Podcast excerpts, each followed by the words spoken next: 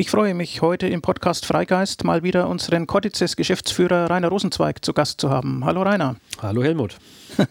Wir haben in diesem äh, Podcast ja schon oft über säkulare Organisationen und über Humanismus und über Kirchen- und Religionskritik geredet.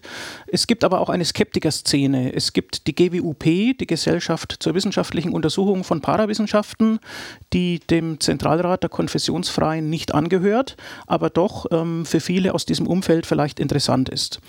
Deswegen wollen wir heute ein bisschen über skeptisches Denken reden und ähm, wie man skeptisches Denken fördern kann. Rainer, du bist seit über 30 Jahren Mitglied der Skeptikerorganisation GBUP. Wie kam es eigentlich dazu? Was hat dich denn damals motiviert? Ja, seit über 30 Jahren, ähm, das stimmt. Jetzt sind es sogar schon 33 Jahre. Äh, was hat mich denn motiviert? Es war eine andere Zeit, es war fast eine andere Welt und ich war natürlich auch noch ein anderer Mensch. Ähm, ich hatte mich äh, eine Weile mit einigen Büchern beschäftigt, die ich vorher nicht kannte. Die waren äh, von einem Erich von Däniken und von insbesondere von einem Johannes von Butler. Darin kamen ja die Besuche von Außerirdischen vor, äh, als wäre es eine Selbstverständlichkeit. Und ich habe mich dann natürlich schon gefragt, warum sowas denn nicht in den äh, Tagesthemen oder sowas mal sichtbar ist. Ja, und dachte mir, das äh, müsste ich als äh, junger Mann in der Zeit doch irgendwie äh, dann mal irgendwie mit dazu beitragen, dass sowas öffentlich diskutiert wird, wenn sowas schon in dicken Büchern steht, die ja alle sehr, sehr plausibel klingen. Daraufhin bin ich auf die Sternwarte gegangen und habe dann dort Kontakt bekommen mit Leuten, die das Ganze unter anderem auch mit einem kritischen Auge sehen und habe dann dort ähm, zum ersten Mal erfahren, äh, dass man solche Bücher auch schreiben kann, äh, ohne dass man, dass das gleich automatisch bedeutet, dass genau das, was in diesen Büchern drin steht, auch tatsächlich so ist. Also dass man das auch kritisch sehen kann. Und das war mein erster Kontakt mit der GWUP, der ich dann auch gleich beigetreten bin, weil es mich natürlich begeistert hat, dass man mit einem kritischen Verstand und mit kritischem Denken sich an alle möglichen Phänomene ähm, herantasten kann, die es denn da in dieser neuen Welt gibt, die ich als junger Mensch gerade so erschlossen habe. Das war also so mein Herangehen an die GWOP über mhm. Themen, die ich zunächst ernst genommen habe, wo ich dann aber gelernt habe, dass man äh, kritisch hinschauen kann. Ja, nun, ähm, zum thematischen Spektrum, so über die letzten Jahre und Jahrzehnte sind ja jetzt nicht nur UFOs, sondern auch etwa Behauptungen der Esoterik äh, aufgegriffen und kritisiert worden, sowas wie Geistheilung, Psychokinese, Telepathie, ähm, lauter so Dinge, ja, an die man glauben kann, aber die man auch überprüfen kann. Ähm, und ich denke, die wenigsten würden solche Behauptungen für gesichertes Wissen oder gar für wissenschaftliches Wissen halten. Ähm, nun ist aber im Namen GWUP äh, tauchen ja Parawissenschaften auf. Ähm, äh, ja, was sind eigentlich Parawissenschaften? Da fasst man diese Phänomene drunter zusammen? Ja, also der Name ist natürlich schon ähm, ein dicker Hund, ja. Also Gesellschaft zur wissenschaftlichen Untersuchung von Parawissenschaften ist schon mal ein sehr langes Konstrukt. Die Abkürzung GWUP macht es natürlich nicht unbedingt besser. Äh, dennoch hat sich das einfach durchgesetzt, weil es eben für die Art und Weise, wie die, diese Gesellschaft auftreten möchte, ja keinen vernünftigen, guten Namen gibt. Es gibt wohl auch den Namen Skeptiker, den man sehen kann, äh, den man aber auch wieder unterschiedlich konnotieren kann, in unterschiedlichen Zusammenhang äh, stellen kann. Ähm, es ist einfach schwierig ähm, und das, der Begriff Parawissenschaften hat damals natürlich auch eine große Rolle gespielt. Damals hatten wir viel darüber diskutiert, was denn eine Parawissenschaft ist und was eine Pseudowissenschaft ist. Und eine Pseudowissenschaft ist halt eine Wissenschaft, von der klar ist, ja, dass es nicht wirklich eine Wissenschaft ist, deswegen der Name Pseudowissenschaft. Und da, damals hatten wir dann noch die Parawissenschaft davon abgegrenzt, also eine Wissenschaft, von der man vielleicht nicht genau weiß, ob es eine Pseudowissenschaft ist oder vielleicht doch irgendwann mal zur Wissenschaft wird. Ja, dann gibt es noch den Begriff Protowissenschaft, also kann man sehr viel Begriffliches hineinstellen stecken, auch viel Philosophisches. Mhm. mhm. Letztlich steckt eben dahinter, dass es einfach äh, Menschen gibt, die mit einem bestimmten Impetus auftreten, nämlich sagen, ich habe da eine Erkenntnis, ja, und diese Erkenntnis äh, enthält etwas, was man mit äh, vernünftigen Methoden, also wissenschaftlich, überprüfen kann, kritisch überprüfen kann. Immer wenn das der Fall ist, dann äh, trat die GWOP auf den Plan und hat gesagt, na gut, dann tun wir das halt mal. Und das ist sozusagen das Ziel oder das, was die GWOP damals ausgemacht hat, damals mit etwas anderen Themen. Die Welt verändert sich, jetzt sind es eben neue Themen, aber die Methode bleibt die gleiche. Wir wollen ähm, kritisches Denken fördern und das kritische Denken dann eben auch auf ähm, Behauptungen anwenden, die mit dem Label oder mit dem Anspruch der Erkenntnis oder der Wissenschaftlichkeit auftreten. Mhm. Also es geht weniger um, um den Begriffsstreit, sondern tatsächlich um die praktischen Auswirkungen. Ähm, denn also man hört ja immer wieder auch die Kritik, warum soll man sich damit eigentlich beschäftigen? Das ist doch ohnehin Unfug und so weiter und kann man mit dem eigenen Leben nicht Sinnvolleres anfangen, insbesondere als Wissenschaftler? Ja, die, die Frage muss man sich natürlich immer stellen. Was kann man mit dem eigenen Leben an, äh, anfangen? Aber in der Tat ist das eine Debatte, die wir in der GWOP eigentlich permanent führen. Also werten wir diese Behauptungen denn nicht dadurch auf, dass wir sie unter, ähm, untersuchen? Da kann man Argumente dafür finden, aber es gibt vielleicht auch Argumente, die ähm, sagen, ähm, es ist vielleicht ganz gut, wenn es eine Instanz gibt oder eine Gesellschaft, die mal sagt, okay, jetzt tun wir mal so, als nehmen wir das ernst und wir nehmen es auch wirklich ernst, seriös ernst und gucken mal, was kommt denn bei so einer Prüfung denn raus. Ich finde, sowas muss es auch geben. Ja, ja klar. Also ein wesentliches Argument für solche Prüfungen ähm, war ja immer auch der Verbraucherschutz. Also ne, die Leute sollen sich nicht für nutzloses Zeug oder auch für unwirksames äh, Geld aus der Tasche ziehen lassen, nur weil jemand anderes das schön darstellt und würde Behauptungen aufstellt. Ähm, und wichtig ist sicher auch der Gesundheitsschutz. Also gerade bei Therapieangeboten, ähm, also auch bei ja, medizinischen, pseudomedizinischen Behauptungen war die GBOP doch immer stark und hat auch ähm, Erfolge erzielt. Ich denke da konkret etwa an äh, die Homöopathie als ein ja, sehr bekanntes, aber auch sehr umstrittenes Thema. Äh, kannst du das ein bisschen schildern, was da abgelaufen ist? Ja, kann ich sagen. Ähm, das ist natürlich ein weites Feld, könnten wir sehr lange darüber reden. Ähm, Thema Verbraucherschutz erstmal. Äh, das war tatsächlich eine der Hauptmotivationen der Gründungspräsidentin Irmgard Öpen, ähm, die immer gesagt hat, es geht hier nicht um Rechthaberei oder es geht nicht darum, irgendwie andere Menschen irgendwie ja, zu belehren, was jetzt da richtig sei, sondern ihr war es immer wichtig zu sagen, es geht darum zu prüfen, was dran ist und dann Menschen davor zu schützen, sich ähm, in Hände von Therapien, vielleicht sogar gut gemeinten Therapien oder Menschen zu geben, die, ähm, die es gut meinen, aber die da, wo da am Schluss eben nichts äh, Gutes dabei rauskommt. Äh, davor müssen gerade Menschen, die Hilfe suchen, also kranke Menschen, geschützt werden. Also das Deswegen ist dieser mhm. Gesundheitsschutz und der Verbraucherschutz war eine, eine der Hauptmotivationen aus der Gründungsphase und ich denke, das spielt auch äh, jetzt immer noch eine große Rolle, eine große Rolle. Also wenn jemand eine Behauptung aufstellt, er könne irgendwas tun oder ähm, Krankheiten heilen, dann ist derjenige, der sowas behauptet, in der, äh, selbstverständlich in der Beweispflicht. Und diese Beweise äh, oder die Belege dafür, die fordert die GWOP eben ein und sie guckt auch genau hin, wenn jemand behauptet, äh, dass diese Belege vorliegen. Und in der Homöopathie, das ist ja jetzt gerade das, was in den letzten 20 Jahren immer wieder diskutiert wird, da denke ich, ist ein ähm, gesellschaftlich tatsächlich ein positiver Wandel eingetreten. Man hat inzwischen verstanden, äh, dass es äh, sehr viele Effekte gibt, die eine, ein Wirken von homöopathischen Mitteln nur vortäuschen. Mhm. Ähm, aber eine tatsächliche Wirkung ist gar nicht da. Ja, ähm, ersteres kannte man vorher schon. Dass letzteres der Fall ist, hat sich, glaube ich, in der Gesellschaft jetzt rumgesprochen. Und jetzt ist natürlich die Frage, was machen wir jetzt, äh, wenn wir wissen, dass ein äh, Medikament an sich über den Placebo-Effekt hinaus nicht wirksam ist? Dürfen wir das dann trotzdem über die Krankenkassen finanzieren? Da gibt es jetzt gerade eine sehr starke Debatte und auch einen Wandel. Es gibt sehr viele Krankenkassen, die das nicht mehr finanzieren es gibt auch sehr viele äh, Ärztefortbildungen, die sich die jetzt davon Abstand nehmen, die Homöopathie mhm. aufzunehmen. Also da ist durchaus das kritische Denken, das die GWP einfordert und mit dem die GWP auch in die Öffentlichkeit tritt. Ähm, ich würde mal sagen, ähm, in ein, äh, dabei einen gesellschaftlichen Prozess mit zu unterstützen. Ja, ja. Also die Solidargemeinschaft muss es dann ja mitfinanzieren bei den Krankenkassen und äh, hat natürlich dann ein Interesse daran, nur wirksame Dinge äh, zu finanzieren passieren. Nun sagtest du so eher nebenbei, äh, die bekannte Formulierung äh, wirkt nicht über den Placebo-Effekt hinaus. Das heißt, man muss es vergleichen mit dem Placebo-Effekt.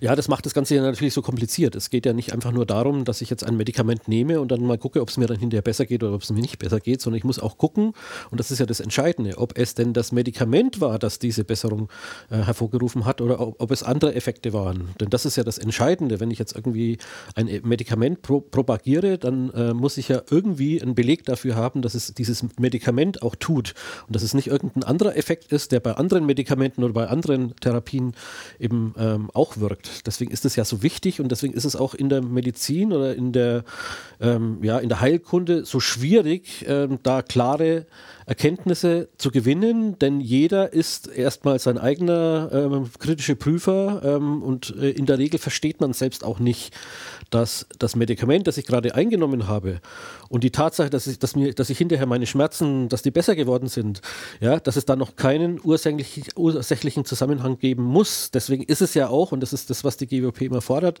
ein, äh, äh, ein wichtiger ähm, Unterschied, dass wir auch begrifflich mal dahin wieder kommen, dass wir sagen, okay, Medizin ist das, was wirkt. Und zwar das, was nach, nachgewiesen und belegt wirkt. Mhm. Und ähm, etwas, was nicht wirkt und was nachgewiesenermaßen nicht wirkt, das ist nicht etwa eine alternative Medizin, das ist auch keine komplementäre Medizin, das ist einfach nur Pseudomedizin. Etwas, was nicht wirkt, ist Pseudomedizin und etwas, was wirkt, ist Medizin. Äh, die Unterscheidung ähm, zu einer alternativen Medizin oder komplementären Medizin ist insofern von vornherein eigentlich unsinnig, wenn man den Begriff äh, vernünftig definiert. Und dafür setzt sich die GWP seit vielen Jahren ein und äh, ich denke mhm. mal, das äh, trägt auch dazu bei, dass sich die Gesellschaft dahingehend verändert. Okay, dabei ist natürlich wichtig, dass dann nicht persönliche Erfahrungen zur Beurteilung ausreichen, sondern dass der Erfahrungsbegriff ist ja wichtig. Also ne, empirische Wissenschaften sagen uns ja, was in der Welt der Fall ist, aber es soll eben ein methodischer Erfahrungsbegriff sein, äh, bei dem Studien dann doppelblind oder gar dreifach verblindet, also das heißt dann auch, dass die Auswerter der Daten äh, nicht wissen, in welcher äh, Gruppe von Probanden ein, ähm, ein echtes Mittel verabreicht wurde und in welcher ein Placebomittel, ähm, dass also durch solche methodisch äh, gesicherten Studien etwas Evidenzbasiertes herauskommt und nicht einfach anekdotisches, persönliches Erleben. Richtig, in dem Zusammenhang ist eben der Placebo-Effekt auch wichtig und das wird ja oft immer auch falsch verstanden. Da heißt es immer, die Skeptiker oder die GWOP, die wollen immer den Placebo-Effekt schlecht machen oder sowas. Ganz im Gegenteil. Der Placebo-Effekt ist ja was Tolles, den sollte man selbstverständlich natürlich auch nutzen. Nur wenn es um die Erkenntnisfrage geht, um die Frage, ist es das Medikament, was wirkt oder sind es andere Effekte, die es wirken, da wird dann der Placebo-Effekt wichtig und dann muss man ihn mhm. natürlich auch beachten, wenn ich eine Erkenntnis haben will.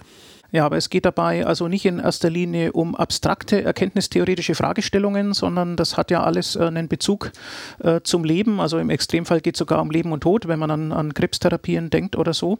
Ähm, das ist sicher sehr einleuchtend. Jetzt frage ich dich mal als den Koordinator des Wissenschaftsrates der GBUP. Du hast ja mit vielen Wissenschaftlern zu tun. Ähm, würdest du sagen, dass sich mehr Wissenschaftler selber aktiv um Irrtümer und Missverständnisse, äh, die es in der Öffentlichkeit gibt, kümmern sollten und widerlegbare Behauptungen ähm, ja auch öffentlich kommentieren sollten? Oder ist es nicht eher eine Sache für die Wissenschaftspopularisierer und Wissenschaftsjournalisten? Welche Erfahrungen hast du denn über die Jahre gemacht mit, ja, mit der Rollenverteilung beim Erklären von Wissenschaft? Naja, beides ist natürlich richtig. Also die Wissenschaftler werden ja von der Öffentlichkeit bezahlt. Insofern haben sie auch in gewisser Weise eine Bringschuld. Ähm, jetzt ist es aber so, dass im Leben eines Wissenschaftlers sehr vieles eine Rolle spielt. Man möchte ja Karriere machen, man möchte nicht immer nur auf irgendwelchen Zeitverträgen rumsitzen. Es sind also sehr, sehr viele Zwänge, die einem äh, das äh, nicht so leicht machen, dann tatsächlich auch äh, das zu popularisieren, was man da macht. Insbesondere ist es in Deutschland leider noch so, dass das auch gar nicht honoriert wird. Also äh, junge Wissenschaftlerinnen und Wissenschaftler ähm, kriegen das nicht honoriert, wenn sie sich ähm, ja, für populärwissenschaftliche äh, Dinge einsetzen oder wenn sie das Ganze nach außen kommunizieren. Manchmal ist es sogar eher schwierig dadurch.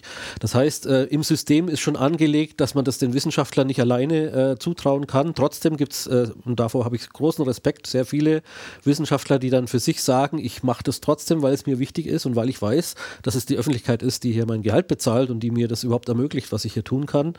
Ähm, dennoch gibt es natürlich auch die Wissenschaftskommunikatoren, ja, Wissenschaftsjournalisten, ähm, die äh, da ähm, eine große Rolle spielen. Also beides ist einfach wichtig. Also sowohl ein hm. Wissenschaftler äh, sollte ähm, ja, dabei mithelfen, dass das, was er da tut, äh, da auch, auch an die Öffentlichkeit kommt, als auch diejenigen, die dafür bezahlt werden, nämlich die Wissenschaftsjournalisten, die sollten in der Zusammenarbeit mit Wissenschaftlern Wissenschaftlern halt ihren Job tun. Das tun sie in der Regel auch sehr, sehr gut. Ja, zutrauen kann man das Wissenschaftlern natürlich, aber zuschieben sollte man es ihnen vielleicht nicht, weil Richtig. viele dann tatsächlich in ihrer eigenen Forschung auch irgendwie Wichtigeres zu tun haben, um ihr eigenes Fachgebiet voranzubringen. Ähm, nun hatten wir ja bei Codices, bei unserem Institut für populärwissenschaftlichen Diskurs, auch immer wieder Referenten in den letzten Jahren, die, ja, die man dem skeptischen Lager zurechnen kann und, und die sich auch selber für die Entlarvung von falschen Behauptungen oder von, von gefährlichen äh, Behauptungen ähm, interessieren. Ähm, glaubst du eigentlich, dass äh, also so bei unseren üblichen Veranstaltungsformaten, Vorträge mit Diskussion, äh, dass da die Aufklärung in diesem Bereich funktioniert? Oder muss man nicht eigentlich äh, selbstkritisch sagen, dass da halt hauptsächlich Leute kommen, die ohnehin schon skeptisch sind und die, die es noch nötiger hätten, die kommen dann vielleicht nicht, sondern bedienen sich ohnehin, Stichwort Filterblase, aus anderen Quellen? Naja, das ist zweifellos so. Ähm, wenn ich jetzt der Meinung wäre, das äh, würde überhaupt gar keinen Sinn machen, dann äh, würde es auch keinen Sinn machen, dass ich solche Veranstaltungen hier anbiete. Ähm, ich äh, äh, nehme nicht für mich in Anspruch, äh, dass wir allein durch die Vortragsreihe vom Reiz des Übersinnlichen, die wir im Planetarium jedes Jahr machen, dass wir dadurch jetzt äh, Scharen an Homöopathen jetzt da umdrehen und dafür sorgen, dass die jetzt plötzlich kritisch werden. Das nehme ich natürlich nicht in Anspruch. Ähm, das ist aber auch gar nicht das Ziel, sondern was ist denn das Ziel? Es, es geht ja darum, ein Informationsangebot auf seriöse Weise anzubieten. Und wenn das Angebot da ist, äh, dann bleibt es in einer freien Gesellschaft und in der sind wir ja zum Glück und dafür stehe ich auch, jedem selbst überlassen, ob er dieses Angebot nutzen möchte oder nicht. Ja, und insofern kann ich sagen, ich habe das Angebot gemacht, auch zur Diskussion. Es ist ja nicht so, dass da irgendwie ein belehrender Vortrag stattfindet, ja, und das brave Publikum geht dann hinterher schön belehrt nach Hause, sondern da wird es auch immer die Möglichkeiten zu diskutieren und sich einzubringen. Und wenn man Fragen hat oder auch wenn man anderer Meinung ist, kann man dann da diskutieren. Ähm, sofern das sachlich ist, kann man das äh, gerne auch kontrovers machen. Ist ja dann bei dem einen oder anderen Vortrag auch schon passiert. Ähm, und ich finde, dieses Forum muss es geben, sollte es geben und das ist halt ein hm ein kleines Rädchen, was wir dann dazu beitragen.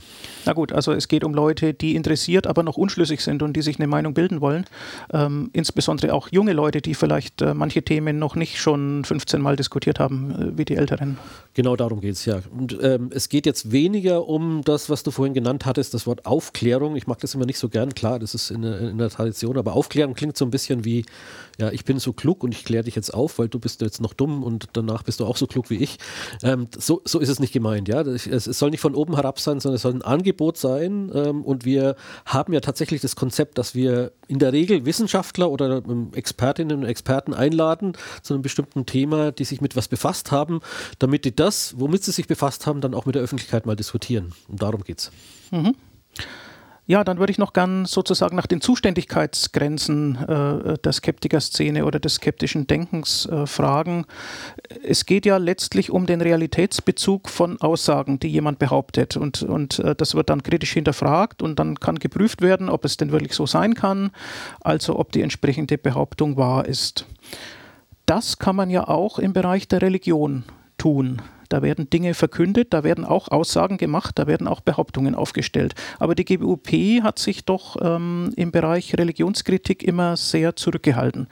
Ähm, das ist als Arbeitsteilung sicherlich legitim. Für Religionskritik gibt es ja andere Organisationen. Ähm, aber siehst du das genauso? Unterstützt du diese Zurückhaltung, äh, diese Arbeitsteilung oder würdest du dir auch im Bereich ähm, religiöser Aussagen mehr skeptische Aktivitäten wünschen? Nein, ich halte das für, äh, für ein Missverständnis. Also es äh, geht gar nicht darum, dass die GWOP sich aus irgendeinem Gebiet raushält. Wenn sie das tun würde, dann würde sie ja sagen, es gibt da Bereiche, äh, wo wir jetzt mal nicht kritisch denken wollen und andere Bereiche, wo wir, wo, äh, wo wir dann wieder kritisch denken wollen. Das wäre ein ganz fatales Signal. Das sollten wir auf keinen Fall machen. Allerdings hast du jetzt das, das Gebiet Religion angegeben. Jetzt ist ja Religion mehr als einfach nur die Summe von überprüfbaren Behauptungen würde ich jetzt mal sagen. Also das ist, ja, ja. Ähm, wenn Deutungen, Deutungen vor allem. Ne? Deutungen, ja genau. Wenn es innerhalb der Religion eine Behauptung gibt, die man mit wissenschaftlichen Methoden vernünftig nachprüfen kann, die also einen Erkenntnisanspruch hat über ähm, die Weltbildfrage hinaus, dann ist es selbstverständlich ein Thema der GWOP und war es auch schon immer. Ich erinnere nur an die hervorragenden Untersuchungen und Vorträge von äh, Amadeo Schama, dem äh, langjährigen GWOP-Vorsitzenden, zum äh, Turiner Grabtuch. Ja, dort wird ja auch eine Behauptung ja. aufgestellt. Das kann man wissenschaftlich prüfen und es wird auch wissenschaftlich geprüft. Da hat die GWOP auch nie irgendwie gesagt, da lassen wir die, die Finger davon. Äh, das halte ich für ein Missverständnis wird immer mal wieder so kolportiert, die GWOP will jetzt da keine Religionskritik machen. Ja, warum will die GWOP keine Religionskritik machen? Weil eine Religionskritik ja sich nicht darauf beschränkt, äh, dass man überprüfbare Behauptungen macht, sondern da geht es ja auch noch um ganz andere Sachen. Da geht es ja um, ja um Weltbildfragen. Also, was bringt mir die Religion? Das ist jetzt nur nichts, was ich mit, einer, mit einem Erkenntnisanspruch, mit naturwissenschaftlichen Methoden oder mit sonstigen äh, äh, gesellschaftlichen, wissenschaftlichen Methoden dann überprüfen kann oder ähm, auch sollte. Und solche Fragen, da lässt die GWP selbstverständlich die Finger davon. Die GWP wird mir auch nicht sagen, ähm, ähm, wie ich den Sonnenuntergang mit meiner Frau genießen darf. Ja, da hält sich die GWP auch raus, weil das einfach nur mal keine ähm, wissenschaftliche Frage ist. Da ist kein Erkenntnisanspruch damit verbunden. Insofern ist es äh, keine Frage, die die GWP irgendwie interessiert. Also ja, so ja. ist das Ganze gemeint. Es ist nicht etwas so, und es ist ganz wichtig, das nochmal klar zu machen, es ist nicht etwas so, dass die GWP da jetzt irgendwie einen, einen äh, nicht antastbar Stempel auf die Religion draufpappt und sagt, da lassen wir jetzt mal die Finger davon, das ist eine Arbeitsteilung, sondern man, man sagt, wenn innerhalb der Religion irgendwelche Behauptungen aufgestellt werden, die man wissenschaftlich prüfen kann, dann fordern wir das selbstverständlich. Das tun wir in jeder Region. Ja, ich verstehe. Also nun werden auch die wenigsten Gläubigen äh, sozusagen ans Grabtuch glauben. Richtig, ja, genau. Deswegen gibt es auch viele Gläubige in der GWOP, weil die einfach sagen, ja, also der Quatsch, der da im, im, äh, in, innerhalb ihrer eigenen Religion oder in, innerhalb anderer Religionen dann behauptet wird, gegen den wollen wir uns das selbstverständlich auch wehren. Mhm.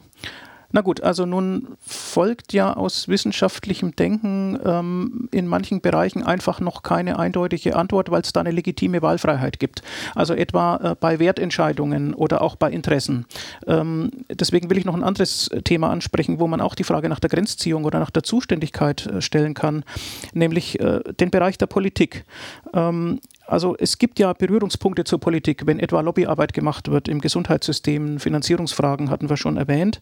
Ähm, und ja, überhaupt geht es ja um gesellschaftlich wichtige Fragen und die haben sowieso fast immer eine politische Seite. Produkte können verboten werden, Märkte können reguliert werden. Oder auch Bildungsinhalte in der Schule. Das, äh, da gibt es ja auch Berührpunkte zu Skeptiker-Themen, ähm, etwa bei der Waldorfpädagogik oder ne, die Steinersche, das Steinersche Menschenbild, ähm, das man ja mit guten Gründen äh, kritisieren kann. Ähm, aber wo ist da die Grenze im politischen Bereich? Also wenn jetzt ähm, politische Auffassungen ähm, äh, angreifbar erscheinen, dann ist ja immer die Frage, ist das jetzt nur Meinungssache? Dann habe ich halt politisch eine andere Meinung. Oder kann das ein ein Gegenstand skeptischer Kritik werden? Wo ist da die Grenze aus deiner Sicht? Ja, ich würde sagen, da gilt ähm, das Gleiche, was ich jetzt für die Region gesagt habe. Ähm, selbstverständlich macht die ähm, GWOP politische Aussagen. Die sind aber alle von der Art, dass wir in der Politik ein kritisches Denken fordern, dass wir eine ähm, evidenzbasierte Politik ähm, einfordern. Ich denke, das ist eine, eine, wichtige und eine grundlegende Forderung, ähm, dass wir ähm, Fragen, die man ähm, ja, mit kritischem Denken klären kann, mit kritischer Untersuchung, mit, äh, äh dass wir äh, das einfordern, dass wir für Behauptungen, die einen Erkenntnisanspruch haben, eine Evidenz fordern.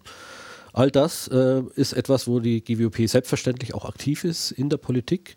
Die GWOP wird aber jetzt keine äh, Aussage darüber machen, ob ähm, eine konservative Haltung oder eine, eine linke oder rechte oder wie auch immer grüne oder sonst irgendwas Haltung jetzt besser ist als eine andere ähm, das, ist eine, das ist wieder eine Frage, die ist nicht mit einem Erkenntnisanspruch verbunden, sondern das ist halt was, äh, was ich selber als äh, ähm, für mich wichtig setzen muss. Mhm. Das heißt also, im politischen Meinungskampf sollten keine Positionen vertreten werden, die wissenschaftlich nachprüfbare Fakten leugnen. Dann, Richtig. Da würde dann die GBUP, da würden sozusagen die Alarmglocken läuten. Überall dort, wo, ähm, wo Erkenntnisse der Wissenschaft geleugnet werden, äh, muss die GWP auf den Plan kommen. Überall dort, wo verhindert wird, dass die wissenschaftlichen Methoden, die die GWP ansonsten einfordert, äh, missachtet werden, dort ist die GWP gefragt, ja. Ja, nun gibt es da trotzdem den Graubereich, wo man sich fragen kann, ob das einer wissenschaftlichen Methodenkritik zugänglich oder ist oder nicht, also speziell in den Sozialwissenschaften. Äh, vielleicht können wir das Ganze an einem Beispiel verdeutlichen, das ja, ähm, ja recht umkämpft ist momentan. Äh, es gibt das Stichwort zynische Theorien. Da gibt es ja ähm, eine, eine, Streitfrage, die aus den USA zu uns äh, herüberschwappt in Europa. Ähm, das geht auf Identitätsdiskurse zurück. Und ähm, da ist jetzt letztlich die Frage, wer darf sich, also etwa bei Diskriminierungsfragen, wer darf sich zu einem Sachverhalt äußern ähm, und äh, haben eigentlich alle Menschen dann dieselben Ansprüche oder was berechtigt höhere Ansprüche? Also einer fordert etwas ein, weil er dann in besonderer Weise betroffen ist und will sich dann von dem anderen nicht kritisieren lassen und so weiter. Da ist ja vieles schwierig geworden in unserer Gesellschaft. Ähm, sind das Themen, die Skeptiker ja, als Skeptiker beschäftigen sollten? Oder würdest du sagen, das ist eine andere Domäne, da geht es um, um politische Geschmacksfragen, da geht es um den Zeitgeist, ähm, das hat mit, äh, ja, mit, mit wissenschaftlicher Methodenkritik und mit den legitimen Aufgaben der GWUP eigentlich nichts zu tun? Naja, allgemein würde ich dazu jetzt erstmal noch nichts sagen können, sondern es geht auch hier wieder ums Konkrete. Sobald ähm, ja etwas behauptet wird, das die Anwendung der wissenschaftlichen Methode verhindert, ähm, würde ich das kritisch sehen. Es gibt ja jetzt zum Beispiel die, die Behauptung, ähm, dass die wissenschaftliche Methode, die wir ent entwickelt haben, äh, die wir auch ähm, ja, bei der Untersuchung von der Astrologie oder von den Wünschelrouten oder sowas, die wir da anwenden, dass die ja ich zitiere das jetzt mal ein bisschen mit meinen Worten und vielleicht auch ein bisschen äh, ohne dem gerecht zu werden, dass die irgendwie von aus der westlichen Welt stammt, aus diesen berühmten äh, alten weißen Männern, ja, und dass man das schon deswegen nicht ernst nehmen kann. Wenn sowas eingefordert wird, äh, dann beschädigt das ja sozusagen das wissenschaftliche Instrumentarium oder würde das beschädigen. Da sehe ich die GWP schon in der Pflicht, sich dagegen dann auszusprechen, falls so eine konkrete Behauptung so käme, wie ich sie jetzt geschildert habe. Ja, ich, ich, ich sage jetzt noch nicht, dass die so kommt, aber wenn die so käme, ja. dann muss die GWOP auf den Plan gehen, denn äh, das sind ihre Werkzeuge. Wenn jetzt jemand die wissenschaftliche Methode ähm, ähm, angreift, dann müssen wir natürlich sagen, welche Gründe hast du dafür und äh, kannst du das belegen? Äh, müssen da in den Dis Diskurs einsteigen. Da ist es selbstverständlich ein, äh, ein Thema von der GWOP. Ähm, wenn man jetzt andere Gründe annennt oder wenn man jetzt allgemein in der Welt ähm, ja, ähm, kritisiert, dass es privilegierte Menschen gibt, und un, in, unprivilegierte Menschen, dann ist es ein Thema, das zweifellos sehr, sehr wichtig ist, ja, aber wo es jetzt nicht mit dem äh, Instrumentarium der wissenschaftlichen Methodik äh, man da rangehen kann. Also insofern kann ich mir nicht vorstellen, dass man jetzt da ein Argument findet, warum die GWOP dort eine Rolle spielt. Aber ähm, nochmal ganz wichtig, es darf kein Tabu geben, wo man sagt, da greift die GWOP mit ihrem wissenschaftlichen Instrumentarium nicht hin. Äh, dort, wo es angebracht ist, muss sie das tun und zwar auch überall, auch dann, wenn es manchen Leuten nicht passt. Ja, ich verstehe, dass es da auch eine Analogie gibt zur Prüfung von ähm, Geltungsansprüchen im pseudomedizinischen äh, Bereich, wo man ja einen Binnenkonsens nicht dulden möchte. Binnenkonsens heißt ja, dass eine Gruppe von Leuten, die meinen, dass sie irgendwas besser wissen, sich nicht den allgemeinen Prüfkriterien unterstellen. Äh, das heißt, es wird eine Universalität ähm, von Prüfkriterien dann geleugnet. Und ähm, also das möchte man eben dann auch im politischen Bereich nicht haben oder im Bereich, im Bereich gesellschaftswissenschaftlicher Theorien sozusagen, dass man dann sagt, naja, ähm, äh, da gibt es gar keine universelle Vernunft mehr, sondern ich bastle mir da mein, ja. mein Binnenweltbild. Also die Debatte ist natürlich aufgeheizt, ja, deswegen darf man das jetzt nicht sofort unterstellen, aber ich würde auch sagen, wenn es so wäre, ja, dass man Bereiche definiert, wo man sagt, da darfst du mit deinem Instrumentarium erst gar nicht rein, äh, wo sich aber herausstellt, dass das Instrumentarium gerade wichtig ist, um eine Erkenntnis zu, zu erlangen, da wäre ich sehr, sehr skeptisch und da würde ich auch sagen, da ist die GWP dann auch gefordert. Ja, also ähm, keine Tabubereiche aufbauen. Das ist ganz, ganz äh, wichtig auch für den Diskurs, den wir in der, innerhalb der Gesellschaft haben und auch innerhalb der GWOP, dass wir es nicht akzeptieren können, wenn wir jetzt sagen, wie, äh, also in der Homöopathie sind wir uns ja einig, ja. Binnenkonsens heißt ja, die Homöopathen sind sich darüber einig und äh, die sagen zu uns Skeptikern, haltet ihr euch mal da mal raus, wir haben ja da unsere eigene Welt und in der eigenen Welt gelten halt andere Regeln als bei uns. Sowas dürfen wir niemals akzeptieren und das akzeptiert die GWOP auch nicht. Wenn es jetzt andere Bereiche gibt, wo das ähnlich laufen sollte, würde ich mich dagegen aussprechen, genauso wie ich mich bei der Homöopathie dagegen ausspreche. Mhm. Aber eine Organisation wie die GBUP ähm, kann man nicht einem politischen Lager zurechnen, würde ich denken, oder? Keinesfalls. Also skeptisches Denken ist ja weder links noch rechts, sondern vernünftig. Skeptisches Denken ist evidenzbasiert und es hat mit äh, irgendwelchen parteipolitischen Gruppierungen überhaupt nichts zu tun. Gut, eine Nachfrage vielleicht noch, das haben wir vorhin äh, kurz gestreift, der Begriff Skeptiker. Ähm, wie siehst du den heutigen öffentlichen Sprachgebrauch ähm, beim Wort Skeptiker? Man kann ja der Meinung sein, dass es teilweise von den, von den falschen Leuten für falsche Anliegen verwendet wird. Ähm, siehst du so eine Gefahr? Ja, das ist ja sehr lustig. Also ähm, als ich in die GWP eingetreten bin, ähm, äh, gab es ja schon die Diskussion, ob wir uns nicht alle die Skeptiker nennen und diesen komischen Namen wie so GWUP oder GWUP oder Gesellschaft und so, und so weiter, dass wir das irgendwie mal beiseite legen und was Kurzes, Prägnantes, Tolles nehmen. Also die Skeptiker. Es gab eine Gruppe, die das wollte innerhalb der GWP, die hat sich nicht durchgesetzt und zwar aus einem lustigen äh, Grund, der heute aus der heutigen Sicht äh, lustig klingt, nämlich äh, man sagte, das sei ein so negativer Begriff, ja, damit machen wir uns äh, irgendwie schlecht. Ich kann mich noch erinnern äh, an eine Debatte, äh, in die jemand eingebracht habe, dass wenn man in Word, ähm, also in diesem Texteditor Word, wenn man da den Begriff Skeptiker eintippt und dann irgendwie nach Synonymen sucht, sucht, dass man dort so, so Worte findet wie Miesepeter oder Schlechtmacher oder also richtig negativ konnotierte Begriffe. Das hieß damals, äh, äh das Wort Skeptiker hatte ein sehr, sehr negativen Beigeschmack. Das war der hm. Grund, warum man das eigentlich nicht wollte. Andererseits ist es aber halt so schön kurz und prägnant. Und andererseits heißt ja auch die Zeitschrift der GWP, heißt ja auch der Skeptiker. Ja, also man ja. hat den Begriff zwar irgendwie genutzt, ja, war aber damit auch nicht so ganz glücklich. Und jetzt gibt es jetzt plötzlich eine Bewegung, wo sich eine ganze Gruppe äh, dann äh, das sogar auf das Label pappt und sagt, wir sind jetzt die Klimaskeptiker, ja, die jetzt plötzlich gegen den Mainstream der ähm, Wissenschaften ja, meint, äh, da jetzt äh, mit dem Begriff Skeptiker irgendwie sich da positiv absetzen zu können. Hm. Ja, das ist natürlich etwas, von dem sich die GWOP jetzt auch wieder absetzen muss, damit man nicht plötzlich mit den Skeptikern, äh, mit diesen, ich sag mal, Klimaskeptikern oder Corona-Skeptikern oder wie sie sich alle nennen, dass man da nicht in einen Topf geschmissen wird. Also das macht die, ja. die Verwirrung doch total kom äh, äh komplett. Das heißt, man könnte tatsächlich äh, ähm, jetzt momentan gar nicht mehr sagen, ähm, ist das jetzt noch klug? Nennt man sich GWOP oder nennt man sich Skeptiker? Ich denke mal, es bleibt dabei. Man sollte beides benutzen, selbstbewusst bewusst, aber immer ähm, sich klar machen, dass damit ein Missverständnis verbunden sein könnte und dass man das notfalls beim Begriff, beim Nutzen des Wortes Skeptiker dann auch erklären muss, was man dann eigentlich meint und äh, was damit gemeint ja, ist. Ja, das griechische Wort Skepsis heißt ja eigentlich nur sowas wie kritische Prüfung. Und ähm, wogegen man dann kritisch ist, das ist bei verschiedenen Leuten eben verschieden. Man muss dann naja, doch es wird ja von den Skeptikern immer äh, eingefordert und ich finde übrigens auch zu Recht, sei doch mal skeptisch äh, dir selbst gegenüber. Diese Skepsis sollten wir auch machen in, ähm, bei, in den Kreisen, wo ich bin. Ähm, äh, wird es auch praktiziert. Ähm, allerdings wird es dann im, in einem schnellen, äh, von den sozialen Medien äh, getriebenen Diskurs schon auch immer so gebracht, also äh, dass man äh, das Wort, ja, ich bin da jetzt mal skeptisch gleichsetzt damit wie ähm, ich bin da dagegen.